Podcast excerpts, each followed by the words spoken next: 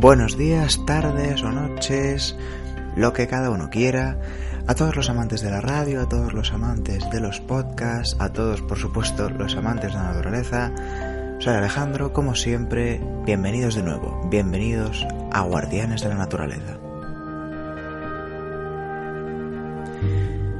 En un día de verano de los que se notan, en un día de verano con calor, con un calor asfixiante a todo lo ancho y largo de España y bueno, prácticamente me atrevería a afirmar de todo el hemisferio norte de la Tierra, ¿eh? nuestro astro rey nos está dando fuerte y precisamente en un, en un día como hoy, en una pequeña noche de insomnio, me apetecía intentar una nueva idea, otra de las tantas ideas que tengo pensadas, pero antes hacer mención especial. Este es el primer capítulo con un contenido serio, este es el primer capítulo con un contenido que va más allá de una presentación. Aunque quizá no sea lo que esperáis, no lo sé. Ahora lo veremos. Y es que este capítulo se me ha ocurrido a raíz de que, bueno, estamos en verano, las vacaciones, eh, para mucha gente ya en pleno agosto, pero sin embargo no todos tenemos la fortuna de poder viajar, de poder conocer sitios y aunque la tengamos, pues no siempre podemos ir evidentemente a todos los lugares a los que nos gustaría visitar. Y es por eso que se me ocurrió esta idea, la idea de intentar hacer, bueno, pues un pequeño tour a través de, de un lugar muy especial, lo vais a averiguar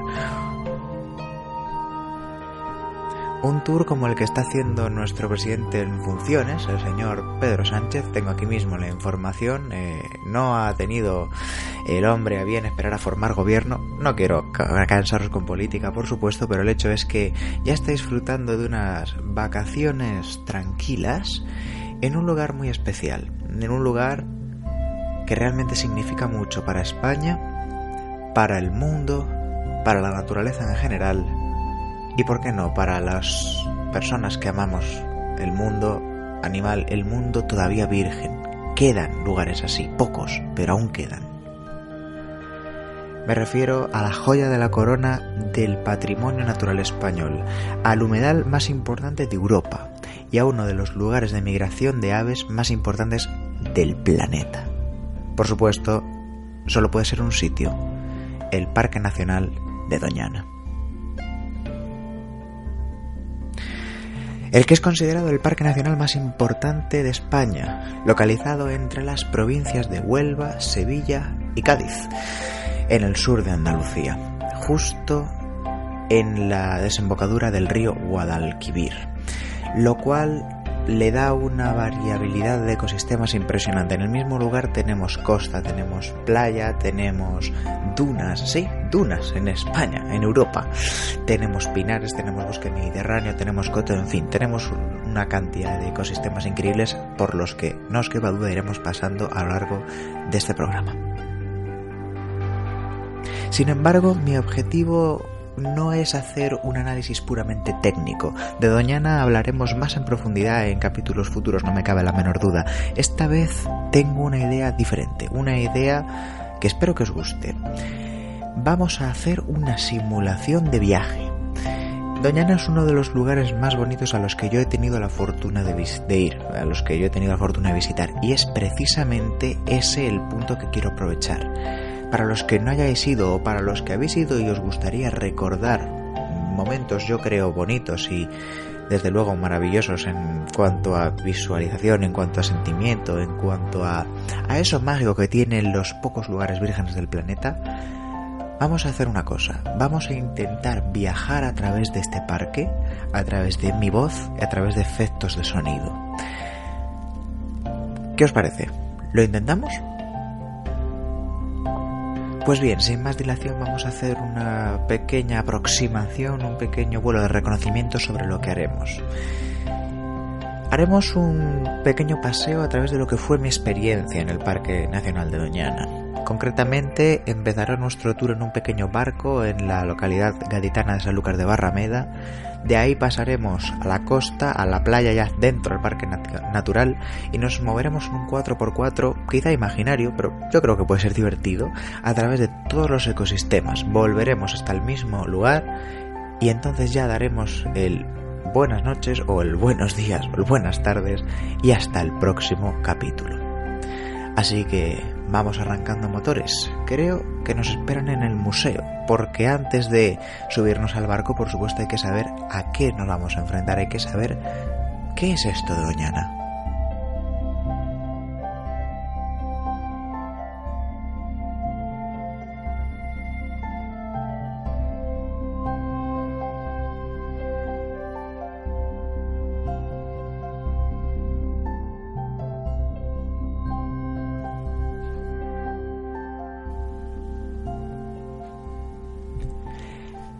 Ya estamos dentro del museo.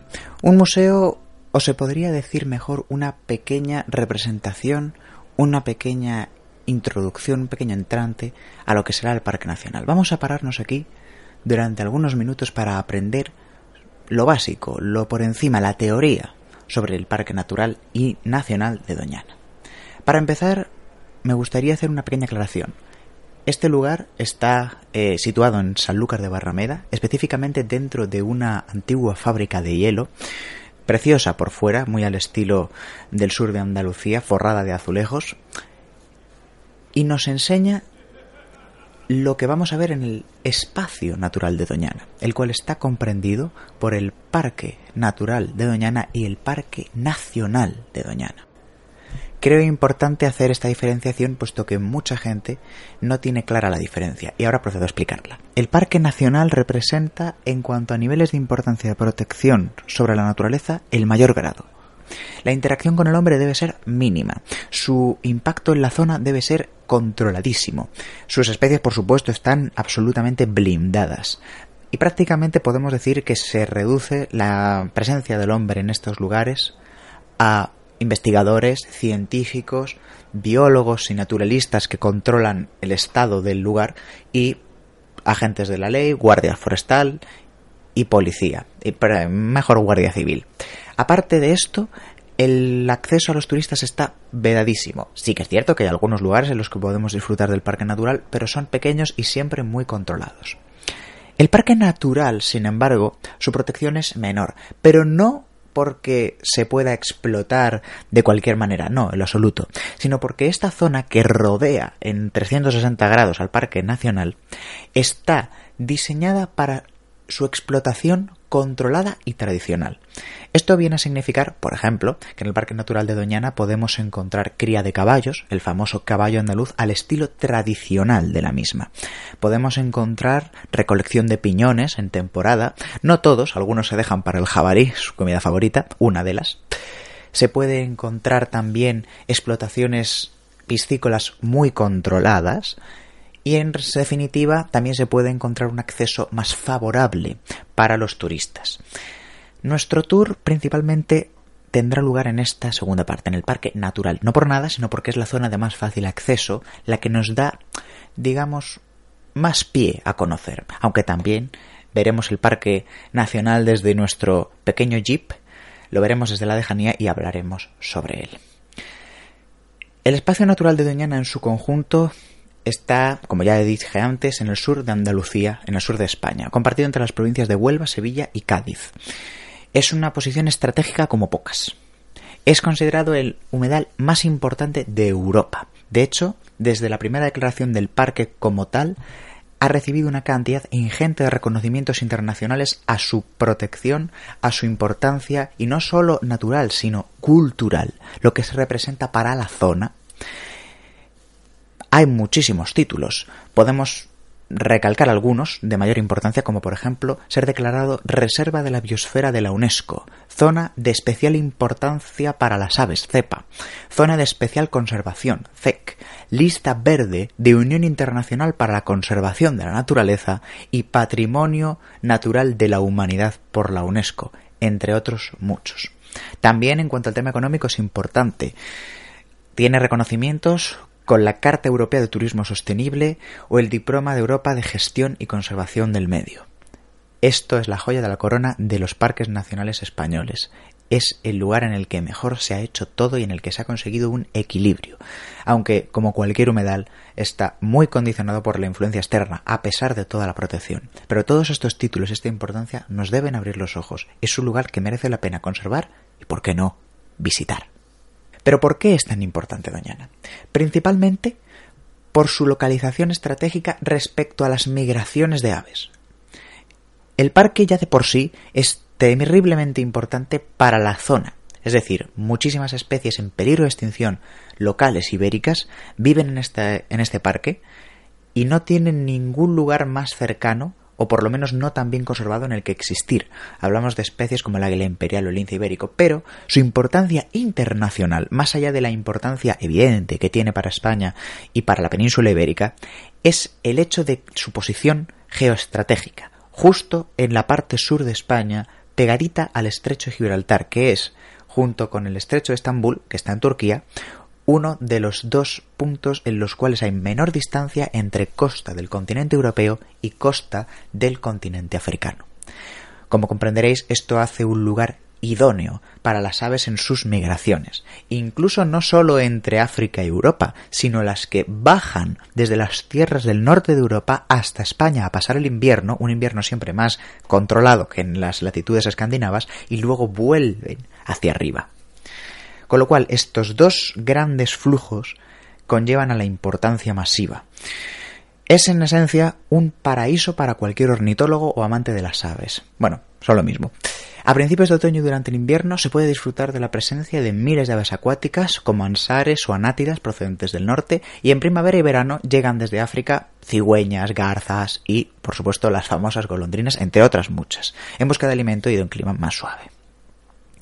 En el lugar tenemos ecosistemas variadísimos, pinares, bosques de ribé o manchas de matorral, el litoral y sobre todo lo más importante, las marismas, los humedales, las lagunas, arroyos, ríos, etc. Pero la parte principal de los humedales es la marisma. Otro punto muy interesante del cual hablaremos ahora, porque vamos a visitarlo en nuestro, nuestro viaje, son las dunas fósiles de Asperillo. Las dunas en eh, Doñana son extraordinarias, no por lo que son, que también, sino por su comportamiento. Pero nos lo reservaremos, a pesar de que en este museo nos lo explican, nos lo reservaremos para verlo nosotros mismos, para que nos lo cuenten. De hecho, podemos encontrar el impresionante acantilado del Asperillo, que es declarado monumento natural por su singularidad y belleza. La historia de Doñana, en la cual también nos adentraremos de forma más específica cuando nuestra visita dé a su fin, está marcada por la comunión entre hombre y naturaleza. Este lugar ha sido ocupado y modificado por el hombre a lo largo de su historia. Los usos tradicionales que se pueden seguir observando en el parque natural gracias a la gestión buena y en parte es, desde mi punto de vista como amante de la naturaleza, es especialmente interesante el hecho de ser conscientes de eso, de que desde luego se debe reservar un territorio para parque nacional puro, es decir, para protección pura de la naturaleza, pero se debe ampliar y rodear este espacio estrictamente protegido con grandes extensiones de lugares en los que se pueda llevar a cabo algo tan importante o incluso más desde el punto de vista de futuro, que es un lugar en el que se pueda intentar llevar a cabo una comunión entre la actividad del hombre de la manera menos dañina posible o de maneras tradicionales que al fin y al cabo llevan conviviendo con el espacio miles de años y que en muchos casos son necesarios para que el ecosistema siga sano y por supuesto la actuación de la vida salvaje de la naturaleza. Esto es terriblemente importante para visiones de futuro. Cierro paréntesis. Entre sus actividades las que se me ha olvidado mencionar, la apicultura. Y también cabe mencionar antes de ya irnos hacia el barco que este lugar también acoge una de las romerías del rocío más afamadas de Andalucía. Bueno, la verdad es que es un lugar bastante interesante. Quiero que intentéis imaginarlo conmigo. Es un lugar fresco, contradice con el calor externo, un estilo por fuera muy mudéjar, muy andaluz, de pura cepa, es un lugar tranquilo, oscuro, en el que podemos encontrar varios carteles con la información que os acabo de contar, en las que podemos encontrar varias muestras de animales disecados, muestras de hierbas y plantas, y en parte nos deja en una situación relajada, en una situación calmada, para afrontar lo que... Uy, llegamos tarde. Es mejor dirigirnos ya hacia el puerto porque nuestro ferry está a punto de salir.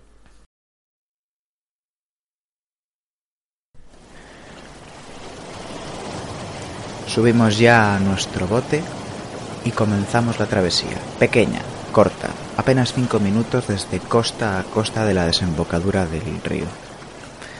A nuestro alrededor podemos ver que no somos los únicos. Otras embarcaciones, principalmente de recreo, que se dirigen a mar abierto o incluso río arriba, cruzan con nosotros. Y también hay alguna que otra lancha de recreo. Justo enfrente de nosotros ya podemos ver las dunas y una difuminada zona de arbustos. Llegamos a tierra, nos bajamos del barco nos subimos a nuestro pequeño 4x4 y ahora sí que sí, comenzamos la pequeña excursión.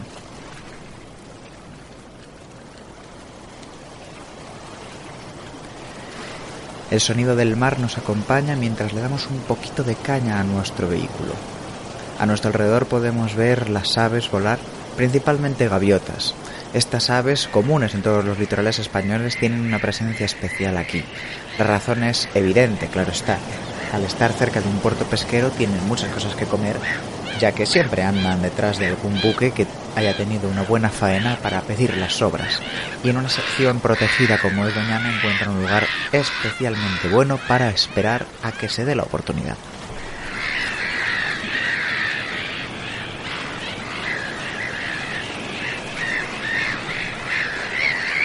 No hay que olvidar que nos encontramos en un punto de estuario, es decir, tenemos mar en un lado y río en el otro. Y de hecho estamos dando un pequeño paseo en la zona que mezcla estas dos universos, estas dos tierras, estos dos universos, diría yo casi, de la cantidad y variedad de vida que se aloja. En las zonas más alejadas de la propia playa podemos ver ya las primeras manchas de vegetación. Hay que tener en cuenta el mérito de estas plantas. Es un suelo seco e inestable, formado principalmente por arena es un gran obstáculo para la vida. Prácticamente nos podemos encontrar poca cosa, cardos marinos, leche trezna de mar y poco más. Pero es interesante. Y ya en la parte más alta ya sí que podemos eh, empezar a ver una vegetación un poco más característica de la zona intermedia, algunos arbustos. Como curiosidad decir que el fondo marino inmediato a la playa presenta lo que se denomina praderas de algas, específicamente Cimodoxea nodosa y probablemente Zostera nolfi. Son abundantes zonas de pasto, de las mejor conservadas de España, dada la poca contaminación posible.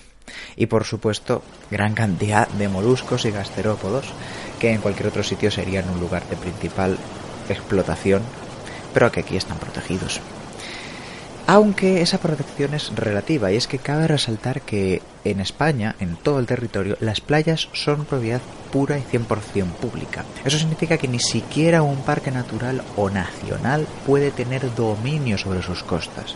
También es esta la razón por la que en el parque de Doñana se necesita una presencia de guardia forestal, digamos, mayor a la prevista ya que es bastante grande, puesto que requiere, perdón, puesto que mantiene un atractivo turístico realmente importante como son las playas, playas de repito de uso público.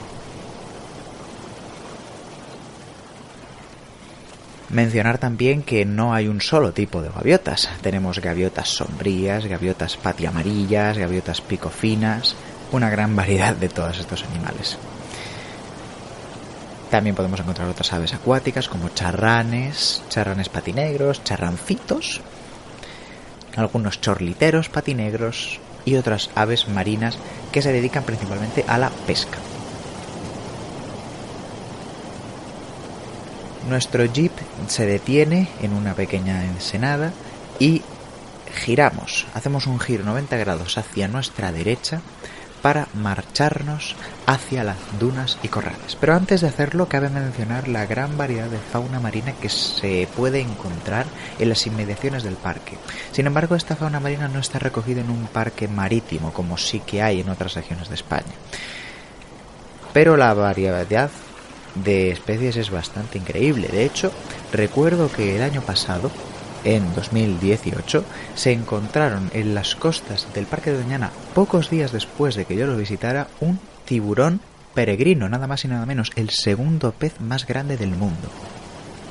Un pez que, sin embargo, es totalmente inofensivo para los humanos, al igual que las mm, grandes ballenas barbadas o que su primo, el pez más grande del planeta, el tiburón ballena, se alimenta principalmente de plancton y de pequeños peces. Es curioso que los animales más grandes del planeta se alimenten de la forma de vida más pequeña, bueno, la forma de vida animal, una de las más pequeñas.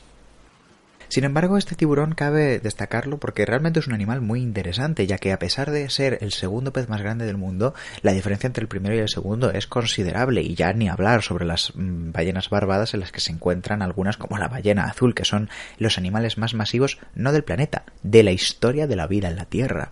Sin embargo, este tiburón peregrino es más pequeño y muchos dirán ¿y cómo puede conseguir la cantidad de alimento necesaria? Porque es más pequeño, con lo cual tiene menos boca para hacerlo. Las ballenas y los tiburones ballena tienen bocas gigantescas con las cuales filtran cantidades enormes también de agua y de ahí lo obtienen. Pues es porque el tiburón peregrino tiene una curiosidad.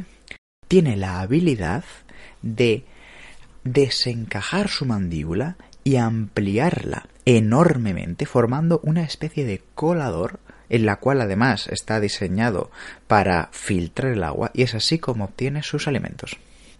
Ahora sí, ya nos dirigimos directo a las dunas y corrales. En los corrales nos encontramos con la vegetación que habíamos visto antes, una vegetación principalmente de tipo de matorral y siempre adaptada a los terrenos desérticos, a los terrenos más duros porque aquí ya ni siquiera pueden obtener el agua de las costas como las plantas que hemos visto que estaban en la playa pero lejos, que filtran agua marina. Aquí eso tampoco existe demasiado, dejando de lado por supuesto algunas lagunas temporales en las que se pueden encontrar junqueras o algunas matas. Y así llegamos a la parte que para mí es más interesante, las dunas móviles. La duna móvil aparece en cuanto vemos los primeros enebrales, es decir, cuando vemos los primeros enebros costeros, junto a los matorrales.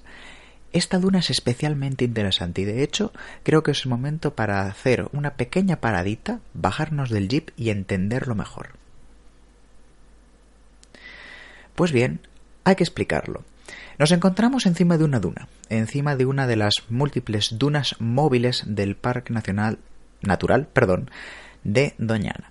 Se llaman dunas móviles por lo evidente, nunca están quietas como ninguna duna, pero estas avanzan siempre en la misma dirección, desde el mar hacia la costa, hacia adentro, rumbo hacia el pinar. De hecho, si nos asomamos a un pequeño barranquito, una pequeña caída que hay a pocos metros de nosotros, vemos un mar verde. Pero es un mar verde extraño. Y si nos acercamos descubriremos por qué. Son pinos, pero no los troncos, las copas. Estamos a la altura de las copas de pinos que pueden tener más de 15 metros. Claro, esto nos produce varias preguntas. La primera, cómo hemos llegado aquí y la segunda, cómo han llegado ahí los pinos. Bien, los pinos están ahí desde siempre. El pinar siempre procura extenderse, pero la duna es la que se mueve. De hecho, más sorprendidos quedaríamos si supiéramos que justo bajo nuestros pies, debajo de la duna, se esconden los restos cadavéricos y leñosos de pinos que estaban antes donde nosotros estábamos. Esto es increíble, pero es verdad. El sistema de las dunas móviles funciona de la siguiente manera. La duna avanza pinar adentro, sepultando el bosque que va encontrando. Sin embargo, la naturaleza sabia ha obtenido una manera de defenderse y de prevalecer. El pino evidentemente muere. El ahogamiento, la sequedad y la falta de luz solar lo mata. Pero lo que no mata es la semilla. Y recordemos, es una duna móvil. Ahora está aquí, pero dentro de 100 años pasará, avanzará y dejará la semilla perfectamente intacta. No solo eso, la dejará sin competencia, puesto que arrasará con toda la vegetación que hay alrededor. Y de esa semilla que estaba en la copa del pino a la que está a nuestra misma altura, brotará un nuevo pinar que empezará joven y cuando la próxima duna llegue será lo suficientemente mayor y maduro como para producir otra semilla que reproducirá el proceso. Ese es el sistema que tienen los pinos para poder sobrevivir. Algunas otras plantas, como los enebros, de hecho lo que hacen es asiarse a los troncos muertos de los pinos para permanecer digamos, en una posición un poco más privilegiada para cuando vuelva a haber posibilidades de emerger. No es raro, por lo tanto, que de vez en cuando el, el camino que hemos llevado a cabo desde la duna, perdón, desde la costa hasta la duna, veamos pequeños arremolinamientos de enebros muertos alrededor de trozos de tronco. Y eso es porque esa zona ya ha sido despejada por la duna y ahora es cuando empezará a volver a crecer el pinar. Terminamos con nuestro paseo en, las dunas y ya nos dirigimos hacia la siguiente zona.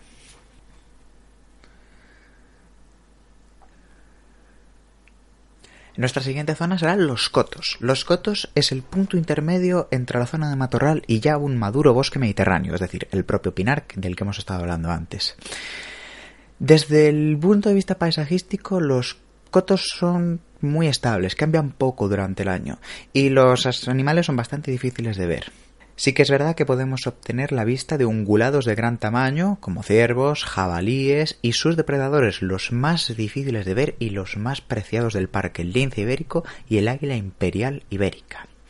Su vegetación es un material realmente espeso, mucho más de lo que hemos visto en la zona de dunas, de una composición heterogénea y especies dispersas. Las más famosas podemos encontrar la sabina, el madroño o quizá el pino piñonero.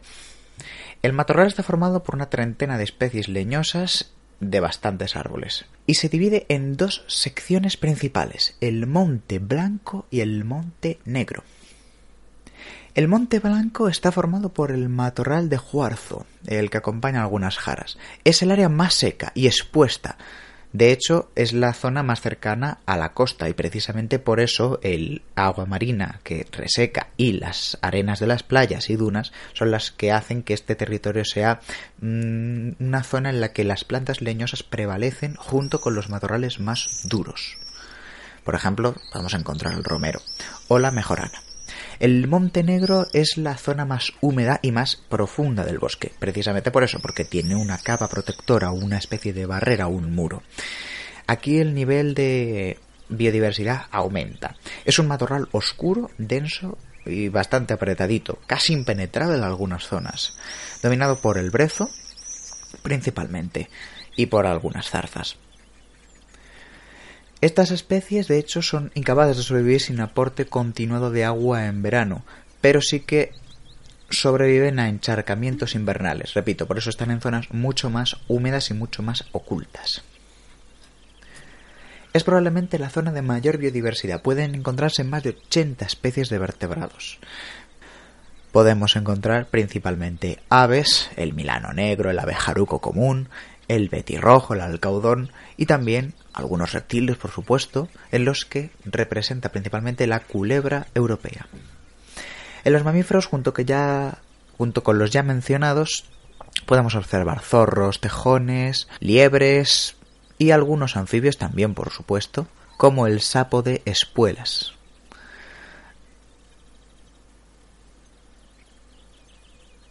Rompiendo la línea continua del horizonte ya podemos ver, aparte del matorral, que es la sección inmediata, la sección del Monte Blanco, que es lo primero que nos encontramos, los pinos piñoneros, lo que compone el bosque mediterráneo en sí.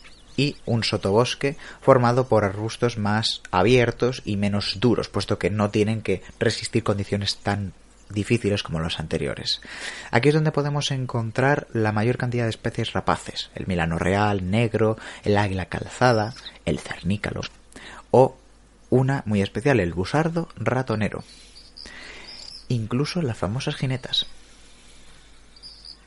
La verdad es que es un lugar bastante interesante por el que transcurrir. Por aquí nos podemos encontrar ya animales de gran tamaño, los cuales no tendrán demasiado reparo en esconderse de nosotros, pero no olvidemos que esto no es un zoológico, es una reserva de la biosfera. Nos toleran, están acostumbrados a este tipo de viajes, están acostumbrados a este tipo de turismo, pero tampoco son nuestros amigos y nosotros estamos aquí para respetarlos y disfrutar de ellos.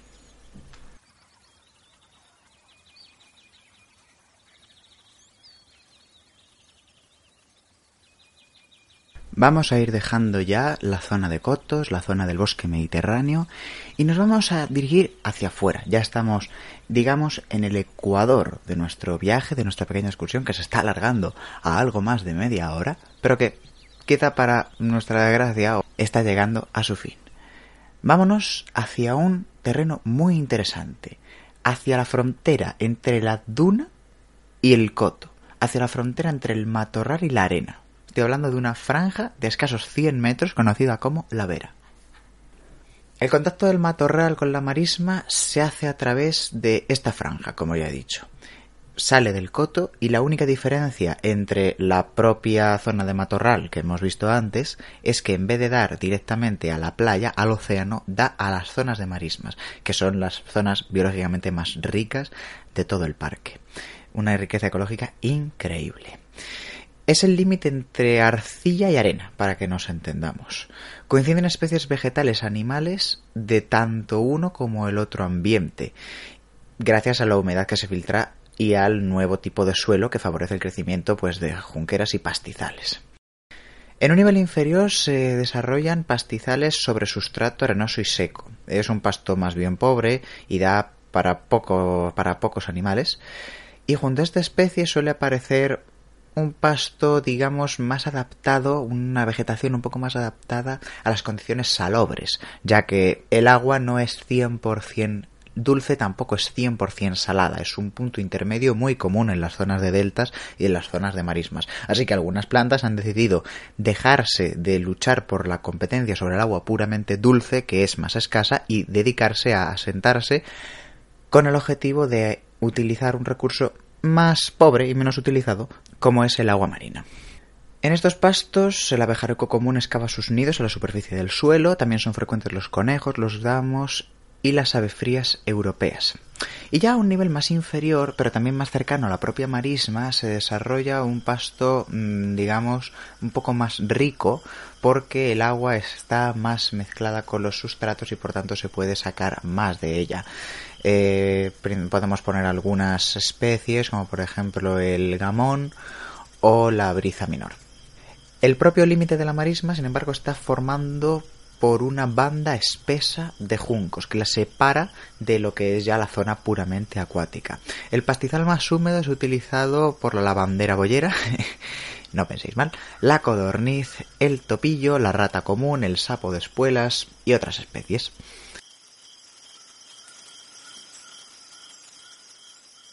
También podemos observar algo interesante, que es la presencia de alcornoques, el cual básicamente es restos de bosques antiguos en el matorral inmediato. Sin embargo, ahora que estamos llegando a la marisma, que es la zona más rica en biodiversidad y la que más espectacular es, vamos a hacer un pequeño cambio. Voy a dejar de ser yo el narrador y voy a poneros un audio que yo mismo saqué de mi última visita al parque y voy a ponerlo. Sí que es verdad que quizá tengáis que afinar un poco el oído porque al fin y al cabo es un audio que tomé con un móvil, con un teléfono móvil como el de cualquiera, pero no os preocupéis. Además de esto, luego comentaré por encima lo más importante.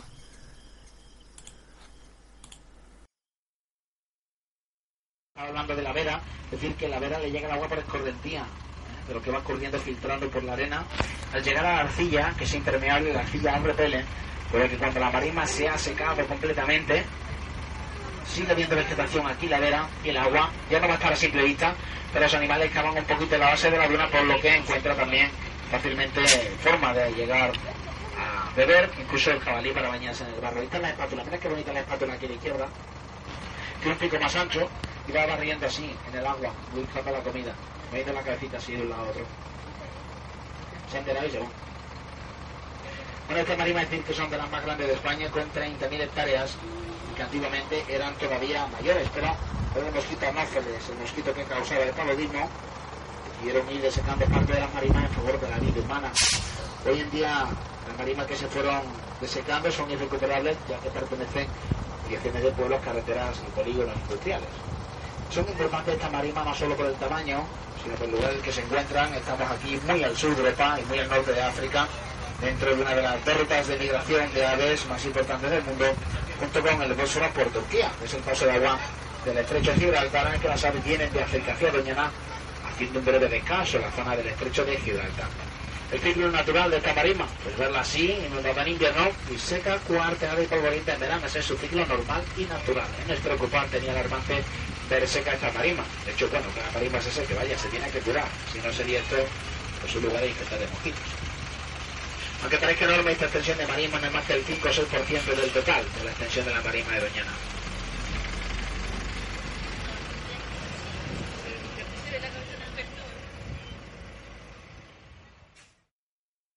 Bien, pues como ya hemos escuchado a nuestro conductor, que me ha tomado el relevo durante un par de minutitos, la marisma es la zona más importante del parque. 27.000 hectáreas. Claro, la zona que yo estaba viendo en ese audio, que siento la calidad, pero repito, es un vídeo, era pues la visible y de hecho se perdía en el horizonte. Imaginaos. Se inunda gracias al aporte de algunos arroyos y las aguas de lluvia. Esto marca la estacionalidad de la que nos hablaba, es decir, la marisma no siempre está llena y es bueno porque si no la proliferación de, de insectos sería masiva. Hay diferentes zonas en las que se hunde más o menos, a pesar de que hay poco relieve, y esto, pues bueno, por diferentes, por pequeños desniveles en el terreno. Esto hace que no sean uniformes y eso también es bueno. La marisma dulce, de altitud ligeramente por debajo de la media, concentra en años normales una importante cantidad de agua, lo que hace que disminuya la salinidad y pueda crearse una vegetación mucho más mmm, abundante, una vegetación incluso palustre, basada en algunas hierbas como la castañuela, perdón, hierbas vegetales como la castañuela, el bayunco. Y en las zonas más profundas es donde aparecen las plantas acuáticas. Aquí encuentran alimento y refugio numerosas especies de aves, como ya venimos diciendo, y ahora procedo a hacer una pequeña lista. El ana de azulón, que es el típico pato de parque, para que nos entendamos todos, junto con el ana de real, la cuchara europea, el ana de rabudo, la cerceta común, la focha común o el porrón común. Todo muy común. Ja. También podemos ver algunas otras que no son 100% acuáticas, como el ave fría europea, el chorlitero chico, la boceta común, la cigüeñuela o el charrancito. Aunque sin duda alguna una de las más famosas por su colorido, por lo poco que estamos acostumbrados a verlas y porque realmente parece extraño que en un país europeo pueda haber son los flamencos. Acuden grandes bandadas de ellos y de ánsares comunes. Son las dos especies que en su momento son las más abundantes. El golfo que originaba la desembocadura del Guadalquivir estaba surcado por pequeños encruzamientos o desviaciones. Eh, los caños son lo que antaño fueron cauces de arroyo, actuales. Hoy están cubiertos de eneas y carridos, que básicamente son diferentes tipos de vegetación que han bloqueado, digamos, algunos de ellos y por tanto el cauce ya no es igual. Sin embargo, estas zonas son perfectas para algunas especies tales como ranas, galápagos leprosos, muy, muy en peligro, galápagos europeo, más en peligro todavía, ya que forman pequeños lugares en las que no apenas hay corriente y los depredadores es más difícil que lleguen, con lo cual son un criadero perfecto para ellos aunque claro, también son el lugar perfecto para que algún martín pescador se nos pase de listo, digámoslo así.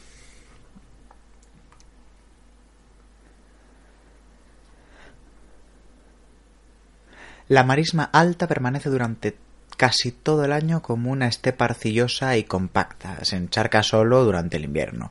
Aquí viven las plantas carnosas, como el almajo salado o dulce, con una cohorte de escasa de plantas herbáceas que pueden sobrevivir a esta situación. Es un perfecto hábitat para cigüeñuelas y abocetas y diferentes tipos de aves de un tamaño mediano que no están tan acostumbradas a vivir específicamente en el agua, sino que están más acostumbradas a buscar su sustento en las zonas más embarradas, se podría decir así. Y con esto ya terminamos nuestra partida. Terminamos nuestro pequeño viaje, nuestra excursión que ya se ha alargado. Y con el 4x4 nos dirigimos de nuevo a la playa. Va siendo hora de volver a subirnos a nuestro barco.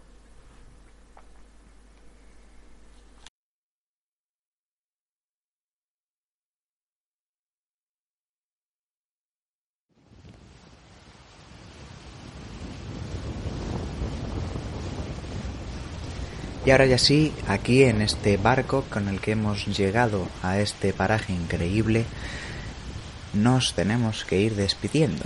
Siempre os agradeceros mucho estar aquí conmigo. Espero que os haya gustado el primero. Eh, añado también que no solo lo he hecho porque me guste, sino porque sabía que un par de días antes de publicarlo era un día muy especial, el 50 aniversario del Parque Nacional de Doñana. Así que me he animado a haceros una pequeña visita por un lugar tan excepcional, un lugar que transmite algo más de lo que es en sí, un lugar que transmite esperanza, algo que en la naturaleza de hoy es difícil de encontrar, algo que se nos ha ido quitando como pequeña reflexión mientras nos acompaña el oleaje de la ribera, me gustaría decir que nunca perdáis la esperanza en nada en la vida. En los últimos años los colectivos ecologistas y naturalistas y animalistas han visto en el miedo o en el desaliento una oportunidad de crear una reacción y desde algún punto de vista